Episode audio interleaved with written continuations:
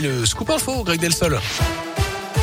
Il y en a une pas de grève finalement à la SNCF. Le préavis a été levé par les syndicats hier, mais trop tard pour ne pas perturber le trafic aujourd'hui dans le sud-est. Pour ceux qui resteront quai à la SNCF, prévoit le remboursement des billets à 100% et un bon d'achat de même valeur valable jusqu'à fin juin. Les enfants non accompagnés pris en charge par des animateurs du groupe seront prioritaires pour obtenir des places dans les TGV en circulation. 68% des parents opposés à la vaccination des enfants de 5 à 11 ans, résultat d'un sondage ELAB publié hier. Pour rappel, un nouveau conseil de défense sanitaire est prévu cet après-midi à 16h avec possiblement une accélération de la campagne vaccinale et des recommandations pour les fêtes de fin d'année. Fin de cavale dans le Puy-de-Dôme. Un homme évadé depuis 9 ans a finalement été arrêté sur le parking d'un supermarché soir. Il était connu pour meurtre, vol à main armée et évasion. Cet homme d'une cinquantaine d'années a été appréhendé par une vingtaine de gendarmes mercredi en début de soirée. Il s'était évadé de la prison de Muret près de Toulouse en 2012. Il vivait depuis dans la clandestinité. Il a été présenté à un juge hier et incarcéré à Rion avant un éventuel transfert dans une prison toulousaine.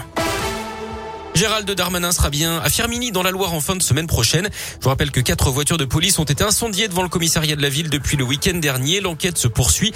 Les syndicats de police dénonçaient de possibles représailles après le renforcement des contrôles des trafics de stupéfiants dans le secteur.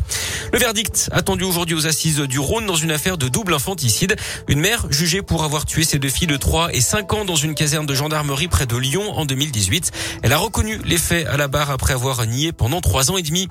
Il avait frappé une animatrice dans une école de Villeurbanne près de Lyon. Mardi, un père de famille a été condamné à huit mois de prison avec sursis. D'après les policiers, l'homme n'aurait pas supporté des propos de la jeune femme tenue à son fils de 7 ans qui aurait mal réagi pendant un jeu en classe. La victime avait porté plainte. Fin de la garde à vue pour la nouvelle compagne de Cédric Jubilard. Elle est ressortie libre hier. Elle était entendue pour recel de cadavres dans l'enquête sur la disparition de Delphine Jubilard il y a un an dans le Tarn. Les enquêteurs la soupçonnaient d'avoir eu des informations sur l'endroit où a été enterré le corps de l'infirmière de 33 ans. Le mari de la victime, Cédric Jubilard, reste lui le suspect numéro un. Il est d'ailleurs détenu à l'isolement près de Toulouse depuis sa mise en examen pour homicide volontaire par conjoint. C'était le 18 juin dernier.